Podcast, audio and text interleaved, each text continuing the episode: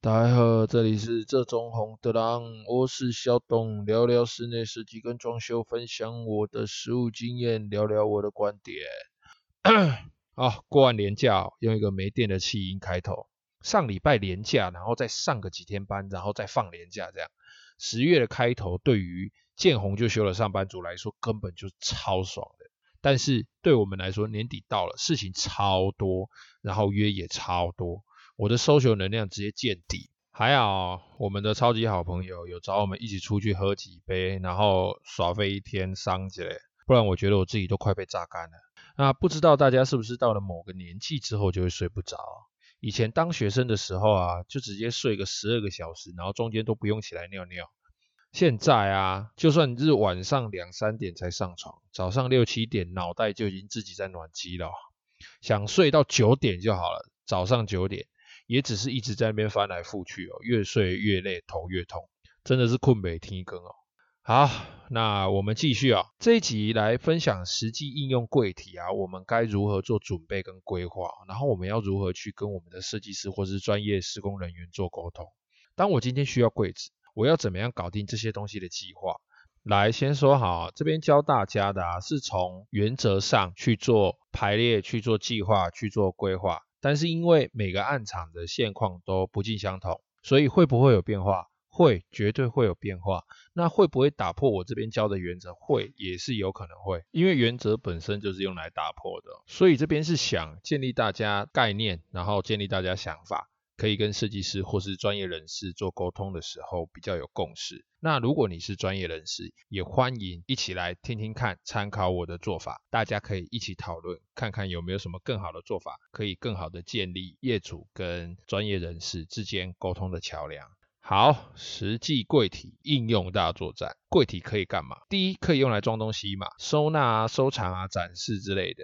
那第二个就是用来分隔空间。好，作为隔间或者是分割视觉使用，还有中低柜、半高柜，好，可以当成椅子啊，或是桌子、台面啊，或者是窗边的发呆亭啊做使用。最后一个，偶尔还可以当成门片来做使用，就像一些古装员外哦，房间都会有暗房，然后转一下旁边柜子上面的一个盘龙花瓶，这样转一下，给给给，旁边另外一个柜子就会自动移开，出现一个暗房，然后里面啊。可能是藏宝藏，或者是关妹子啊，或者是跟格雷一样哦，就是里面藏着一些小秘密这样。我就在想，古代有这种转花瓶或者是搬动把手就会开的自动门哦，也是真他妈屌炸天。好，OK，再来啊，我们来说说柜体如何摆设。第一个我们要考虑柜体摆设的就是动线跟种类。动线考虑的啊，就是我们摆柜体的地方，你要留下柜门打开的位置哈，还有我们使用的周转空间，这个讲过很多次了。那动线 OK 的话，就是看我们柜体的大小。基本上，我们实际在应用上，柜子的分类，原则上我们是用深度来做区分，这个我们之前也有讲过。那大致上能够收什么东西哈，我这边后面会列举出来。那有一些活用的例子，我也会举出来。好。讲完概述，我们就要进入硬邦邦时间了。实际该如何应用柜体？该如何分类？第一，三十公分以下的柜体哦，书柜放一些非杂志类的，如漫画、小说哦，或者是一般 A4 到 B5 大小左右的书籍哦。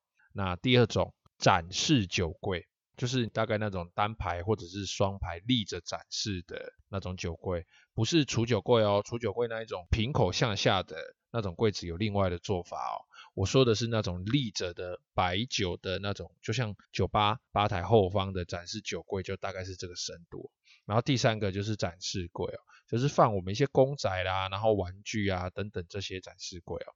以上就是三十公分以下常见的柜体，再来三十公分以上到四十公分以下的。好，我们比较常看到的就是鞋柜。鞋柜基本的深度大概是在二十七公分到三十公分左右，一双鞋子宽度大概是在二十五到三十公分左右。哦，一双包鞋啦，然后球鞋啦，每层的高度，鞋柜每层的高度大概十八到二十公分。那中高筒的靴子哦。我们一般鞋柜里面都是做活格嘛，哈，就是依照你本身靴子的高低来做调整哦。那不知道活格是什么的，可以去听前面几集有介绍活格是什么。那这边提一下特别应用啊，我们鞋柜啊可能会包含外出衣柜。那外出衣柜怎么做在深度只有三十到四十公分的鞋柜呢？我不是说衣柜就是一定是六十公分吗？怎么做呢？就是把我们的外出衣柜啊六十公分这个深度转个九十度，好，就是把吊衣杆的方向转九十度。那你衣服吊上去的时候，就比较像是挂在墙壁吊钩上的那个方向，就是你把它改成衣服是面对你的方向，这样子我们的鞋柜只要留留给它一个六十公分宽的宽度，那实际深度是三十到四十公分嘛，这个深度就够了，就可以吊好几件了。但是这个宽度六十公分，我们只要转九十度就可以应用在鞋柜上了。好，讲完三十公分到四十公分的鞋柜，再来另外一个一样是三十公分到四十公分的哦，就是琉璃台上方的这个吊柜哦，也差不多是在这个尺寸里面。那它为什么会是这个尺寸呢？因为通常琉璃台上方的吊柜会配合我们的抽油烟机，好啊，抽油烟机的深度大概是三五到三八之间。三十五公分到三十八公分之间，通常都是使用活格的配置。那一般啊，最常出现的收纳柜啊，也是在这个尺寸之间哦，通常都是四十公分以下啦。讲完三十到四十公分的柜子了，接下来四十公分以上到五十公分，呃，这个尺寸的柜体比较少哦，但是大部分都是厨房中岛下面的柜体，或者是双面柜。的柜体都是一些比较特别，但是不可缺少的一些柜体哦。那这些柜体，因为在这个尺寸区间啊，它的材料使用其实是蛮浪费的，大概会浪费十五到二十 percent 左右的材料。所以通常我们设计者在考虑到成本的时候，这个尺寸的柜体我们会比较少用。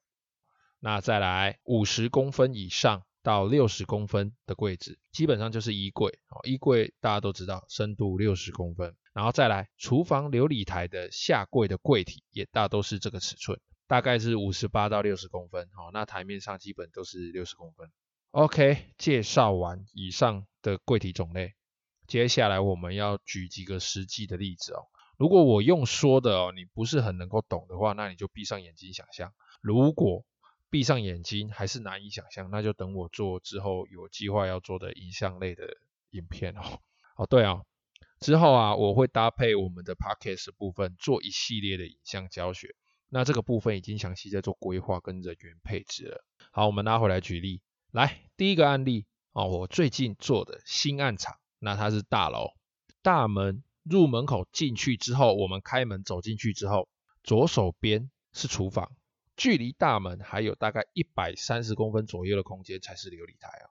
那右手边就是墙壁，可是右手边的墙壁门打开之后是直接贴着，所以它是没有任何空间可以摆柜体的。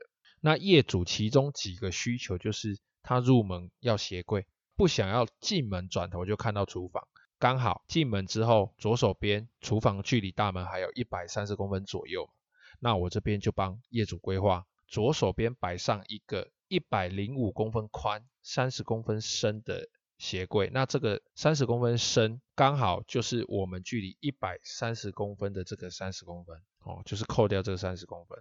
那这样子，我的鞋柜的背面距离流理台一百三十公分，还剩下一百公分的空间哦，刚好可以摆得下冰箱，也能够解决觉得入门啊就看到厨房啊这种业主不喜欢的问题。当然，我们。这个鞋柜除了它是当成鞋柜之外，它还有当成隔屏的功用。那鞋柜的细节我们就不多做讨论了，我们前面的集数有提过。第二个案例哦，一样是大楼，大概四十坪，客厅超大，可是业主希望是能够在客厅后面哦，隔出一个半开放式的书房。这种做法其实我们蛮常看到的哦，沙发的背后可能就是一道矮墙，然后矮墙上方可能是玻璃，也可能什么都没有。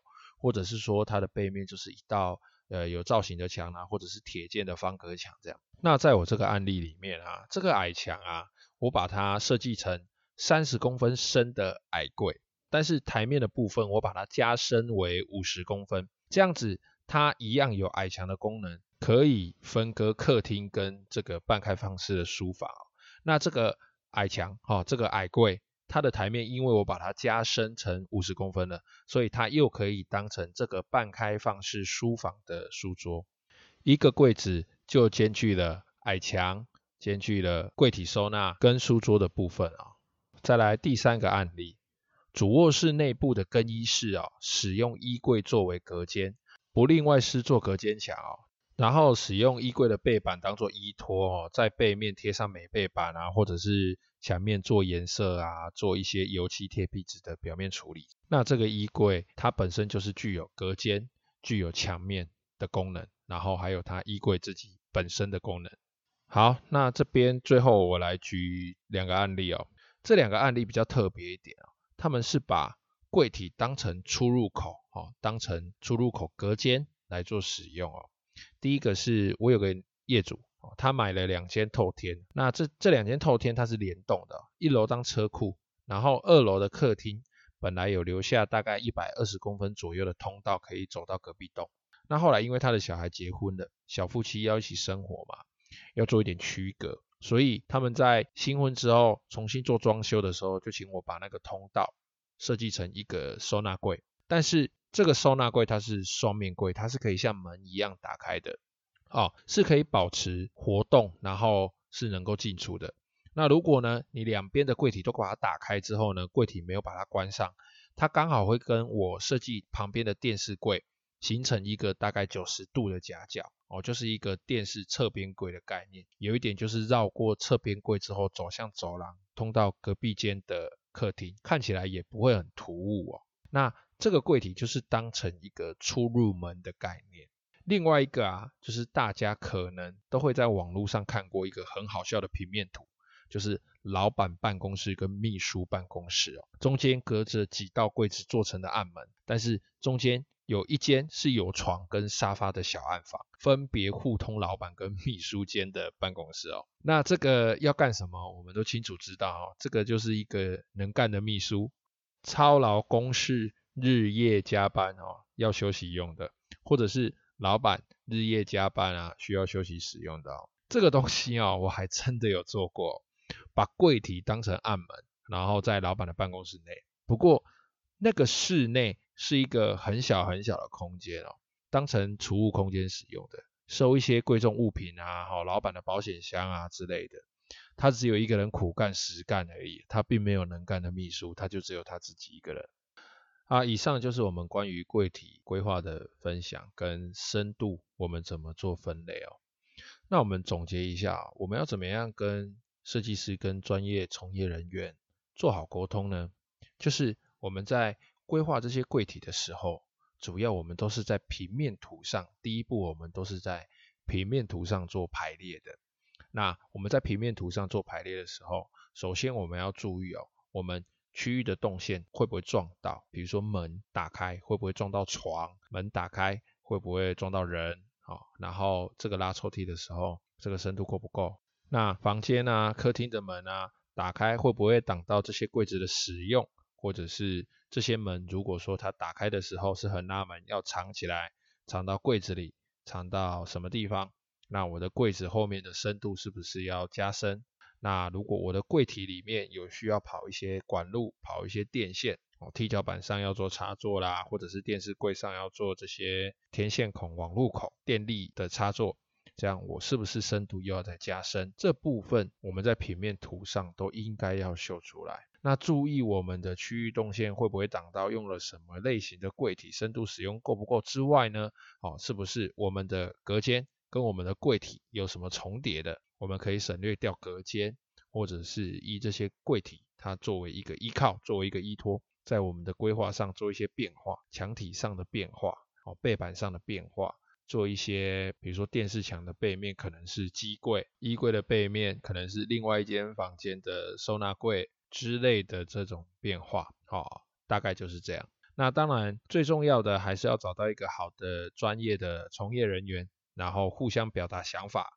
互相沟通，然后达成共识，互相信任，共同完成我们家里的一个工作，完成一个家。好，那我们这期就大概先分享到这边。有任何问题，在我的节目资讯栏都可以找到我的 mail，都可以写信给我。那就先这样子啦，拜拜。